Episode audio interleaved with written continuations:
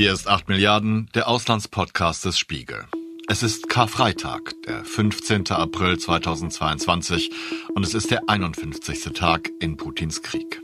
Mein Name ist Olaf Häuser und wir senden diese Folge im Originalton. Denn wir haben das Interview auf Englisch geführt und unser Gast heute ist Kirill Martinov, der stellvertretende Chefredakteur der Novaya Gazeta, der letzten verbliebenen unabhängigen Zeitung Russlands. Die Novaya Gazeta ist ein echter Sonderfall in der russischen Medienlandschaft. Wie beim Spiegel sind auch dort die Mitarbeiter Mehrheitseigentümer der Zeitung und deshalb ist es für Wladimir Putins Propagandaregime schwieriger, dieses Medium auszuschalten. Allerdings ist es auch nicht ganz unmöglich, denn nach der zweiten Warnung der russischen Medienaufsicht wegen angeblicher Verstöße gegen das ausländische Agentengesetz hat die Novaya Gazeta ihren Betrieb in Russland erst einmal eingestellt. Stumm geblieben ist die letzte unabhängige Stimme Russlands, wie sie die Frankfurter Rundschau vor kurzem nannte, allerdings nicht. Aus dem europäischen Ausland heraus soll die neu gegründete Novaya Gazeta Europe die Arbeit weiterführen. Als eigenständiges Unternehmen ohne rechtliche Verbindungen zur russischen Version, damit zumindest auf diesem offiziellen Rechtswege keine Sanktionen aus dem Mutterland zu befürchten sind. Chefredakteur dieser neuen Zeitung ist Kirill Martinov, den ich gestern Mittag am 50. Tag des Krieges in der Ukraine gesprochen habe. Ich wollte von ihm wissen, wie die Novaya Gazeta ihre neue Aufgabe angeht, wie er die aktuelle Situation in Russland einschätzt und welche Möglichkeiten bleiben, die schier übermächtige Propagandamaschine in Russland zu kontern. Let's start a little bit before the war, please. Um, even before the war in Ukraine, the Novaya Gazeta wasn't a was a special newspaper in Russia. Can you tell us about your work there before, well, let's say February 2022? Well, before this February, we still was a last and only independent newspaper in Russia in the whole country. Uh, we is self-owned uh, media company. Uh, Novaya Gazeta is owned by its journalists.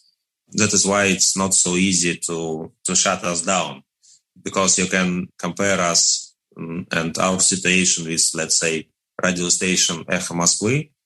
And they just, uh, the owner of it is basically a Gazprom Media, uh, state-owned company. They just said, said that uh, they don't want to hear any radio news from this team of journalists. And after that, Echo was stopped. Our situation was different. We keep fighting for, for what we, what remains of freedom of speech in Russia for many years. I personally worked uh, for Novaya Gazeta for last eight years, and I came uh, in our newsroom after the annexation of Crimea because I was strongly disagree with this situation. I feel like, you know, okay, we, we Russians, we probably have, like any country in the world, we have some national interests. And I believe that our strongest and best national interest to have a good communication with our neighbors, to let's say to to have some uh, cultural and economical exchange with Ukraine, and that is how we, how we pretend to um, to help, you know, Crimean Russian people or Dan- Dan- Donbass Russian people and so on.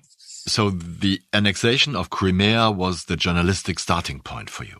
It was al- almost exactly uh, eight years ago. I, I was in Kiev at the time on the 12th of uh, uh, 12th of April of uh, 2014, and that was the point when first uh, people with military equipment was found out, uh, out on Donbass.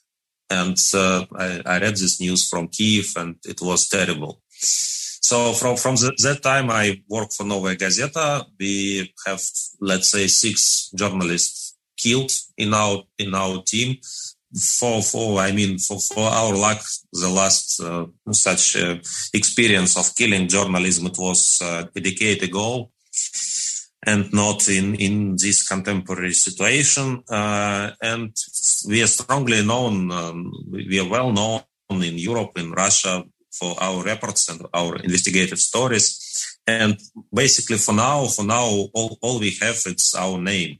Uh, anyone in Europe, in newspaper world or media world, they uh, they know us, and that that is why we can try to create new projects and uh, ask for solidarities and support and create new projects and so on.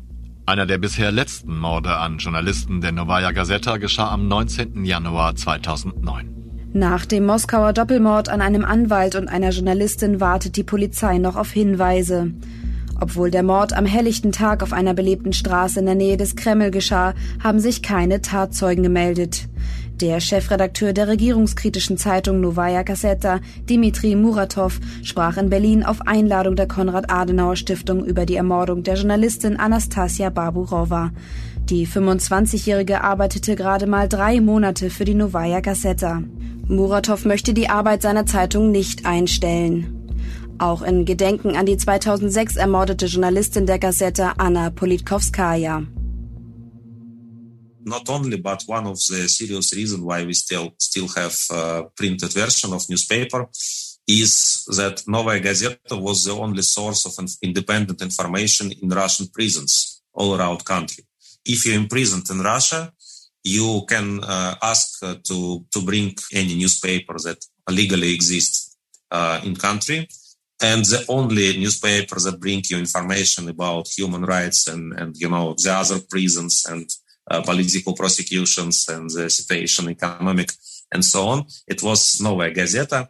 So we we have a very special part of this uh, audience of uh, newspaper in just in prisons. And you can imagine let's say if i know it's quite you know stories about how exotic it was life in russia so you can imagine that for, for example, one very well known director of theater, he was in prison for some kind of, let's say, economical crime, but probably he was just an innocent person. He, he was very intelligent person. He was very afraid to go in jail. And when he found himself, himself inside, he was met with, with full respect with, uh, from other prisoners because they said, Oh, uh, Alexei, we know it's not Navalny, of course, it's another Alexei. Oh, Alexei, uh, we know you very well. We, we read a, lot about your criminal prosecution in this well-renowned Novaya Gazeta.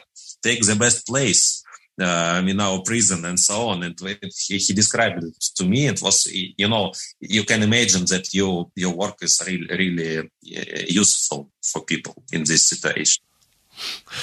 Wow, that, that's a very nice story. very nice. Um, still a little bit before the war. Um, can you describe how Putin got control over all the much viewed media and um, how you managed? Maybe you said it at the start to to have your license still to publish yeah, Putin Putin um, muted medias for many years, and uh, uh, a decade ago it was, uh, or, or, more than a decade ago, it was TV channels, and after that it it uh, it was the turn of uh, big uh, business newspapers like Kommersant and Vedomosti, and after that it, it became it, it, it's it was a time for censorship for let's say news agency in Russia and after that they bring themselves to some small media outlets uh, which is printed only digitally and so on. Uh, and uh, for at the beginning of this year we we there were probably only three independent media in russia. And it's you know it's look, looks like very strange because we have only one newspaper. It was Novaya Gazeta we have uh, only one radio station. It was Echo Moskvy and we have only one uh, TV channel. It was uh, TV channel Dozhd or Rain, and uh, they had they had very very strange situation because it was a TV channel which was created by Russian citizen to broadcast in Russia. They have uh, Russian monies, and after this all, they they they had a stat- status of foreign agent in Russia, and it's still unbelievable. For, but for now, they had just closed, shut it down because they they just uh, it was too dangerous to this journalist of uh, Dost to cover the situation in uh, Ukrainian war, and uh, they they can't do something else in this situation, so they just to, to shut down its broadcasting in Russia. Hier eine kurze Zusammenfassung des bisher Gehörten. Die Novaya Gazeta ist momentan die einzige Nachrichtenquelle in Russland, die noch nicht wegen des neuen Gesetzes zur Abwehr ausländischer Agenten geschlossen wurde. Manche Hörerinnen und Hörer werden sich an mein Gespräch mit Christian Esch Anfang dieses Jahres erinnern, als er davon erzählte, dass laut Gesetz jeder Medienschaffende in seinen Veröffentlichungen betonen muss, kein ausländischer Agent zu sein. Aus diesem Grund pausiert auch die Veröffentlichung der Gazeta in Russland, ebenso wie der Betrieb des unabhängigen Radiosenders Echo Moskau und des Fernsehsenders Dost. Ein besonderer Vertriebsweg der Novaya Gazeta sind russische Gefängnisse, weil den Häftlingen zusteht, jede öffentlich verfügbare russische Zeitung zu lesen. Bis heute wurden sechs Journalisten der Gazeta ermordet, viele am helllichten Tag und auf offener Straße. Bekanntestes Opfer war Olga Politkovskaya, die intensiv über Menschenrechtsverletzungen in Tschetschenien, dem Reich des gefürchteten Ramsan Kadyrov, berichtet hatte. Schon deshalb muss auch die zukünftige Europa-Ausgabe, die Kirill Martinov leitet, besonders darauf achten, nicht von staatlichen Stellen gefunden und überwacht zu werden. Und gleichzeitig will sie den Russinnen und Russen eine Stimme geben, die gegen den Krieg sind. Do, do you know already what your fields of coverage will be? Which which subjects you will? Oh yeah, you, will you know, yeah, yeah. Um, you know, we, we feel like in this situation, you know, there there are a lot of Russians who doesn't support war. Uh, millions of them, and some of these Russians stays in Russia. Some of them are abroad, and some of them are already part of some Western communities. And I believe we our main field is to, be, to become a kind of voice for these Russians and to become a kind of uh, communicator, uh, mediator for, for these communities. Because we have to deliver uh, facts inside Russia, it's our main task, and we, we if of course we we have to be blocked uh, in Russia in, in in few weeks probably. We, for now they just don't have anything to block because we didn't create a website yet. Uh, but after after we, we do our website, they for sure they will block us, like they blocked Meduza and, and any any other independent media. So so we, we want to, to find some solutions how to deliver our information to wide public in Russian. We want to report everything that happened in Russia to our network of reporters and bring it to Russia itself, to Russian public itself, and outside Russia. And you know, we we I'm not feel myself in exile.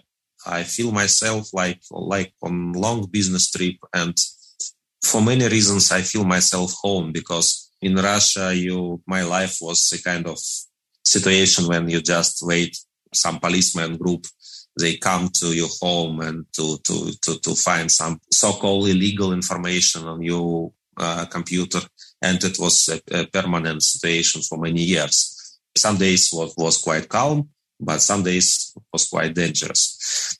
I, I strongly feel that journalists of our team uh, they really share these values. They, we want to live in peaceful Europe. We want to we want Russia to be a normal country and have just good good connections to our neighbors and to stop this uh, war and these war crimes and so on. We want to become a European Russian newspaper, not, you know, a group of uh, boring people that just want to have some money and, and they want to publish, you know, let's say a newspaper called Our Small Russian Berlin. No, I don't. I don't dream about this uh, destiny for my team. Yeah, I wouldn't have imagined that after seeing your work. don't worry. um, but talking about Russia, what what do you hear from people back in Russia if you if you are able to talk about that? Uh, people are scared. That's a basic point. And you know, some some sometimes if you are scared, you feel like you have to find some strong men who protect you. And in this case, you can find yourself a supporter of President Putin, mm, or, or, or you have some other options. You let's say you just pretend to keep keep silent keep silence these these days, and a lot of people just just uh, want to keep silence to to protect their families, and some people still protesting, and yeah, I feel like those people who uh, are staying in Russia and uh, still some find some ways to protest against this war. They're kind of real heroes. I know that Ukrainians they don't like when we call such people heroes because real heroes, Ukrainians heroes, they destroy Russian tanks on the battlefield, and uh, this is true, of course. But you know, uh, we have no stingers, so we have to find some other way to fight this war. So, what do you make of Russian society at the moment? When you say that many people are against the war, and obviously many Russians support the war too. Um, I feel, you know, for, for me, Russian society is on the edge of kind of civil war because uh, it's it a lot of stories when you know family uh, are divided, campaigns and pro- professional teams are divided and uh, groups of friends are divided and everyone hates each other because of this war because some people support it and and other people of course they doesn't support it and so on. And i have a lot of personal stories here. Uh, for example uh, at the first days of war, I still was a teacher in some state Russian university. It was the end of February basically I, I came to journalism and you know and I just want to, to, to talk with people. And my my real profession was um, a philosophy, philosophy teacher. I taught uh, for almost 20 years for now. So it was you know it was a, a, a seminar on let's say moral philosophy of Immanuel Kant.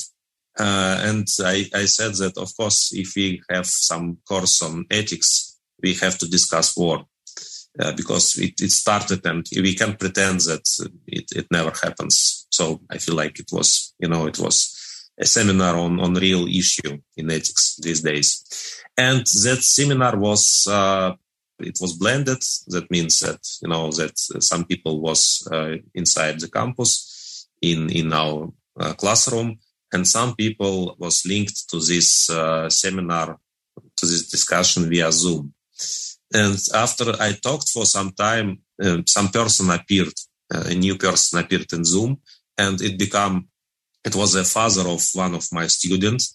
And this uh, this person said that he is a former uh, special service officer in Russia, and he also said that such people like me uh, should not teach anyone.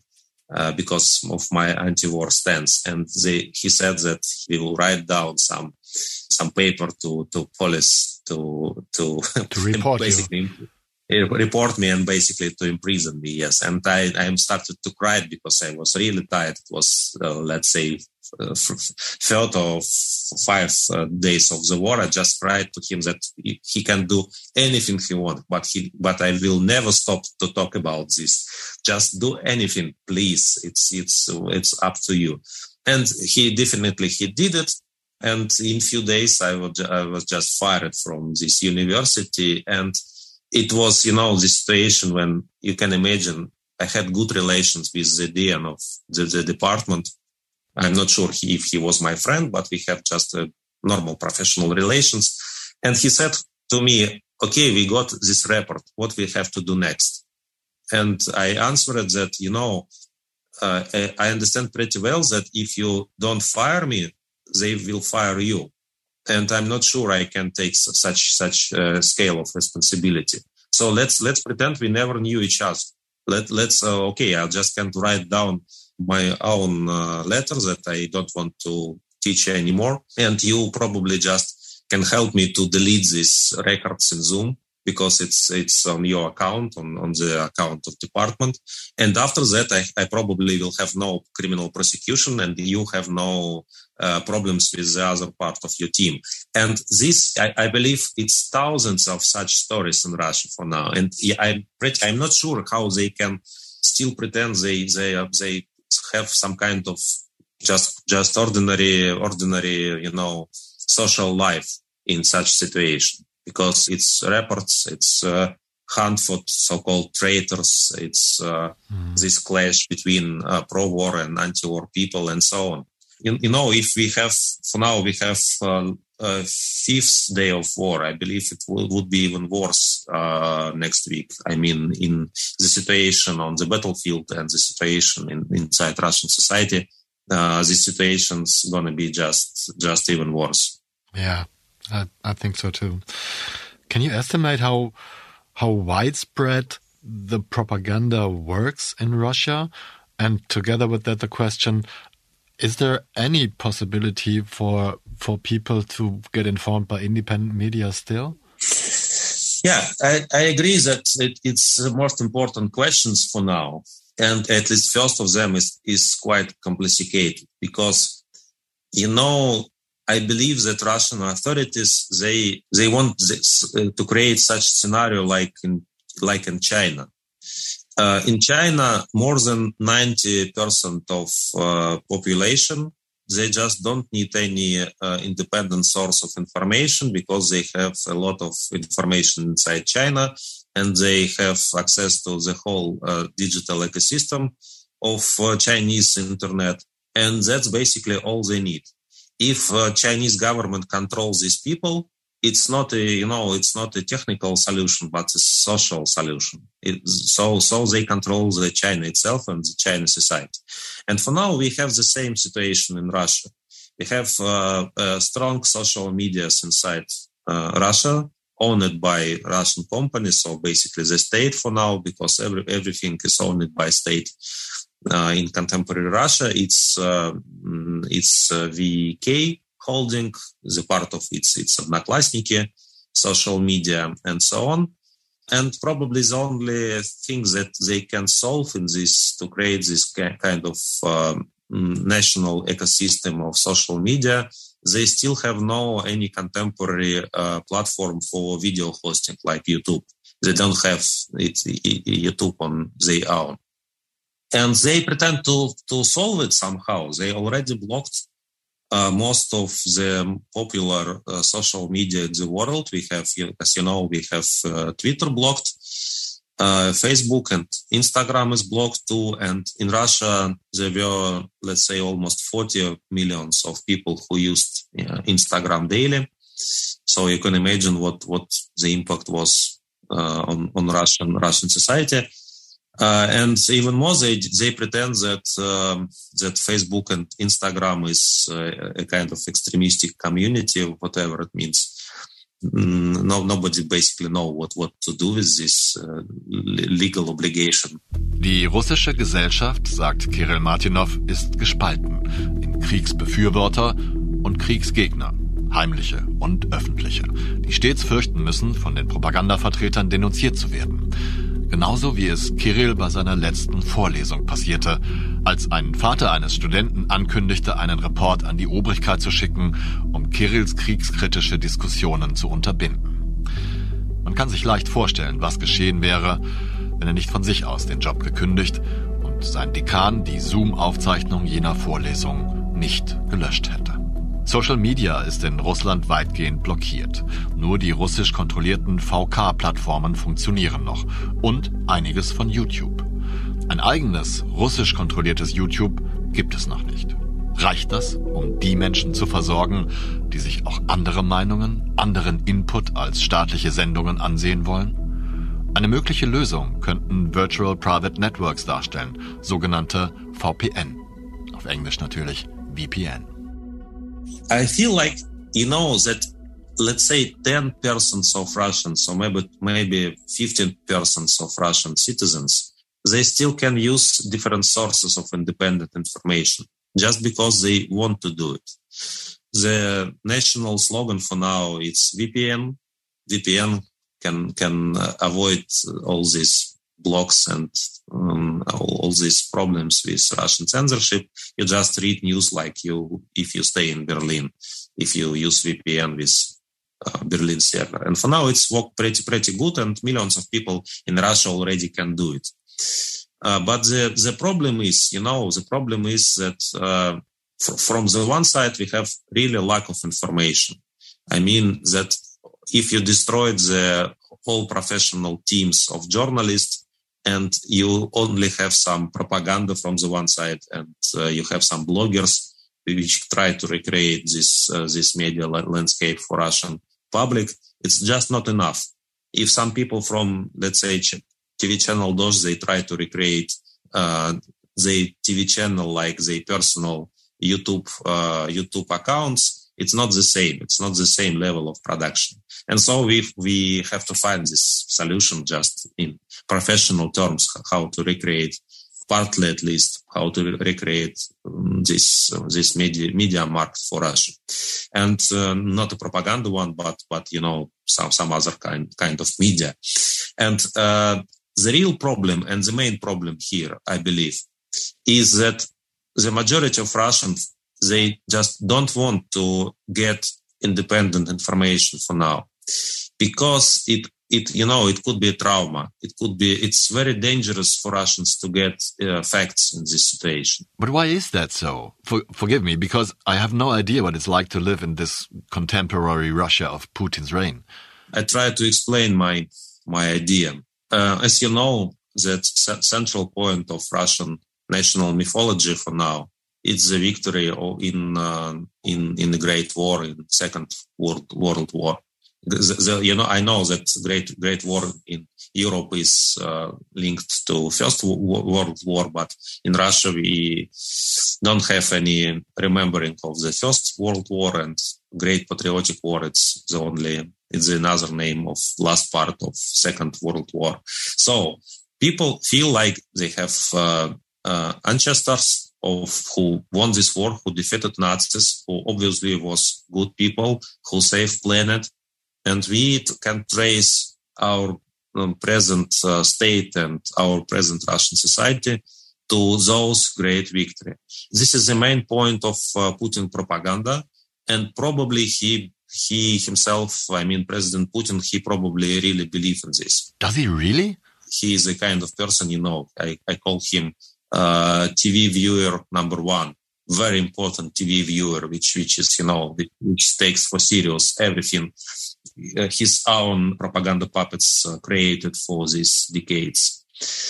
And I, I, feel like it's it's real serious problem that that president is uh, not, not only you know not only government is, uh, is forced propaganda to do anything, but vice versa, propaganda try to or propaganda shows a picture in which President Putin himself believed believes for now. So Russian, I believe Russian just don't want to get facts and uh, don't want to get uh, independent source of information because if they do so, they face real problems with their national identity.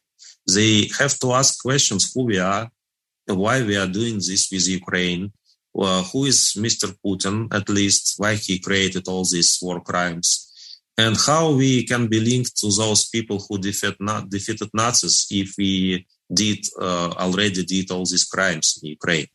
So it could be a very dangerous discussion to, to the to the Russian uh, national identity.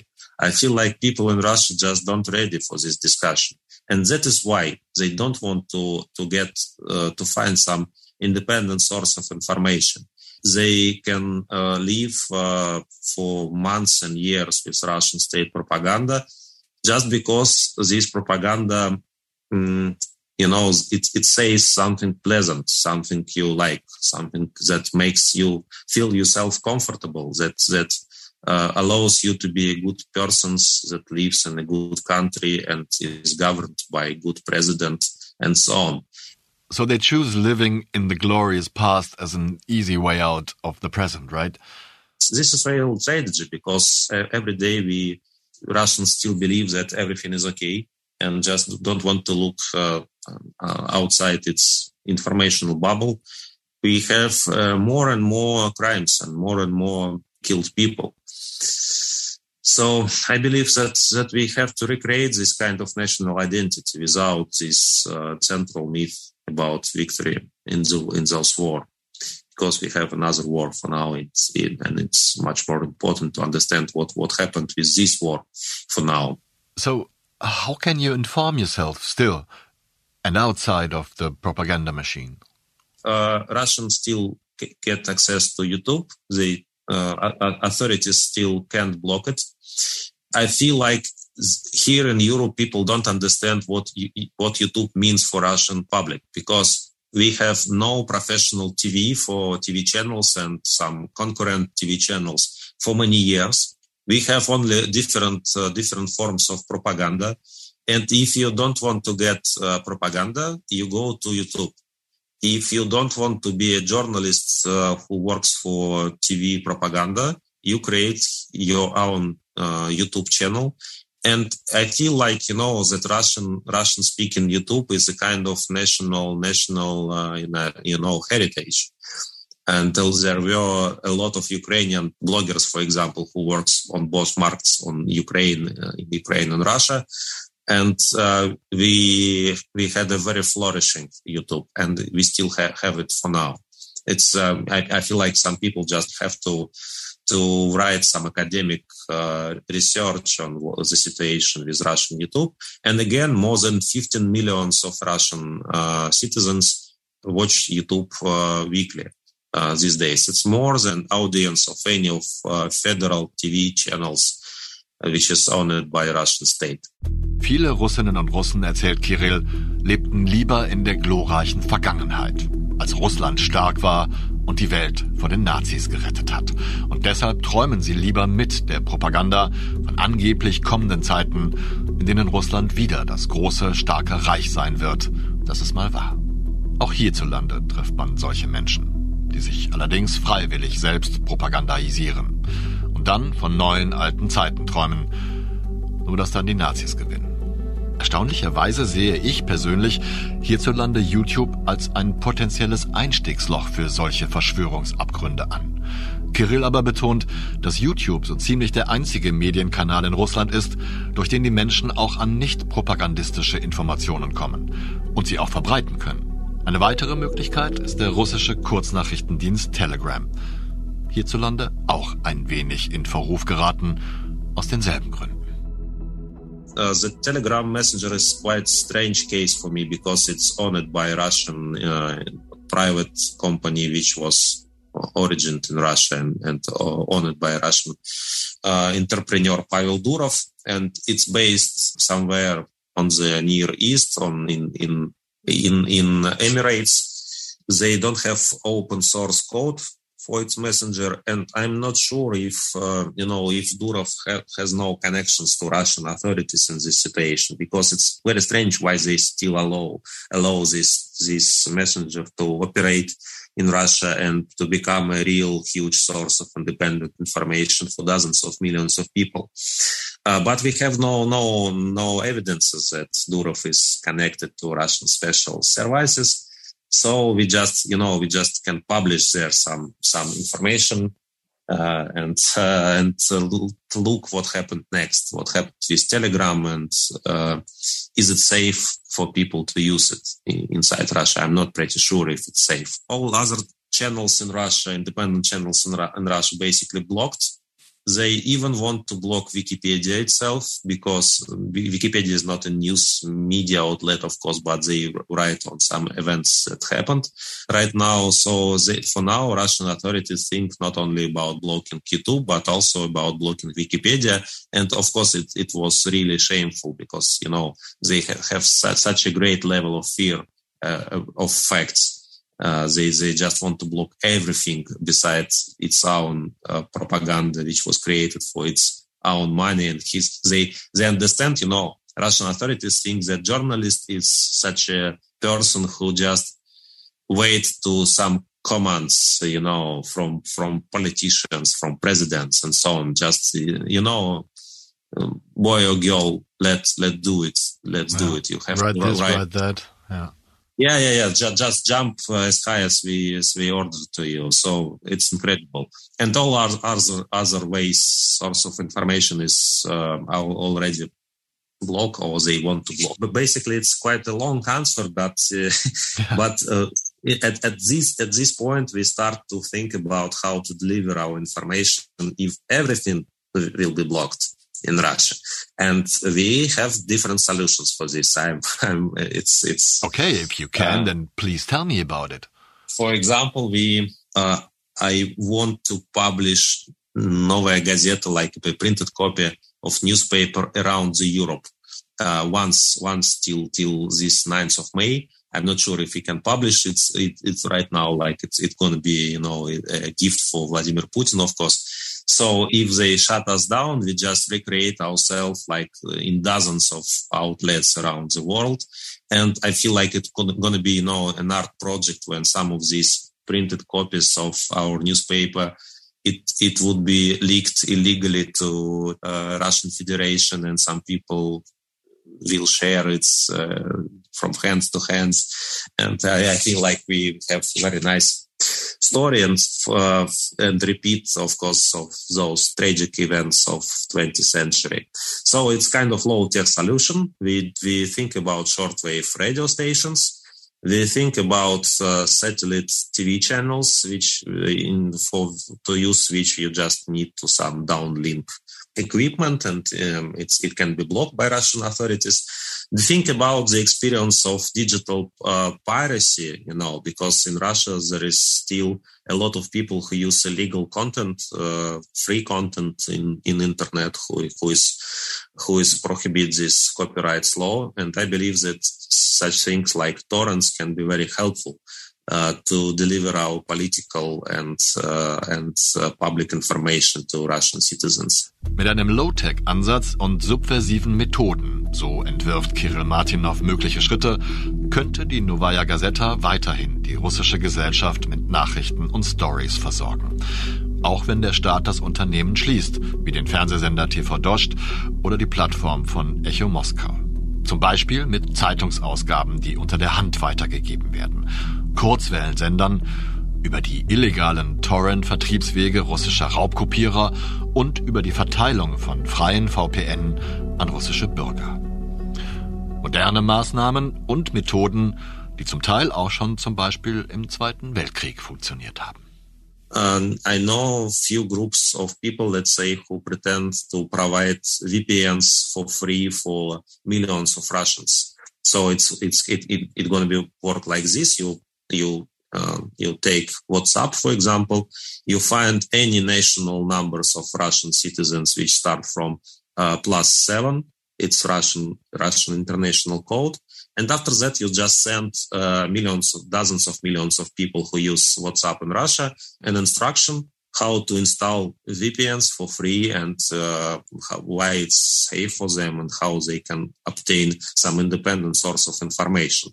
And we have a lot of such scenarios. You know, we are we become really covert people these decades while we we live in Russia and you know observed uh, Russian authorities. We we have we can use some of them methods too.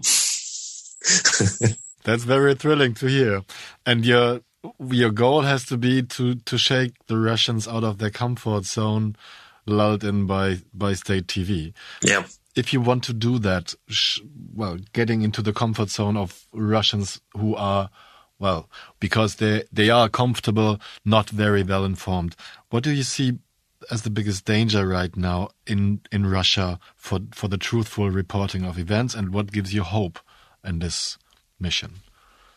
Well, it's uh, easy to answer the part of, about hope uh, because I really hope and I believe that uh, there are a lot of young and well-educated people in Russia who uh, already decided to be a part of global world and safe world and peaceful world who who uh, did not need this war and who will uh, you know share the common values with these people in, in the European Union and in, in other democratic countries and I believe we have, let's say, thousands of hundreds of such people in Moscow, in St. Petersburg, in Yekaterinburg, in Novosibirsk, and in other big Russian cities. And I don't understand what uh, Putin regime uh, will do with them because you can't, of course, these people are afraid for now, but you can't do anything with them. You can't just, you, you even can't imprison all of them. You can't send them out of country.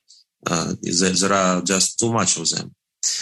And I feel like, like it's our audience, and these people can provide us information. Some of them become our journalists uh, or create its own media outlets in this uh, in this crisis during this crisis and so on. Okay, and what about the dangers? The danger is, you know, it's a lot of dangers. For example, it's a danger that some people like uh, like Ramzan Kadyrov himself, he become a very important person in Moscow not only in Chechenian Republic, because Kadyrov has, uh, you know, a, unique uh, trait for contemporary Russian political system. He is a person who probably re- ready to kill his enemies and his political opponents. And in this situation, when we are staying, when we stay stays on the edge of civil war, Kadyrov has really good chances to to go uh, even higher in the political system of Russian Federation. Kadyrov or Kadyrov-like, uh, some person who has the same traits. Erst vor wenigen Tagen veröffentlichte Ramsan Kadyrov ein Video, in dem er eine große Offensive im Osten der Ukraine ankündigte und die Separatistengebiete Donetsk und Lugansk als erste Ziele nannte, die befreit werden würden. You know, it's it's very strange if if you speak about journalism, for example. the the strangest thing is we probably will have to we we will force to work like undercover operation. We probably can't publish names of journalists. We probably can't uh, provide them any legal assist. So we have no accreditation and, and such, such, such like thing.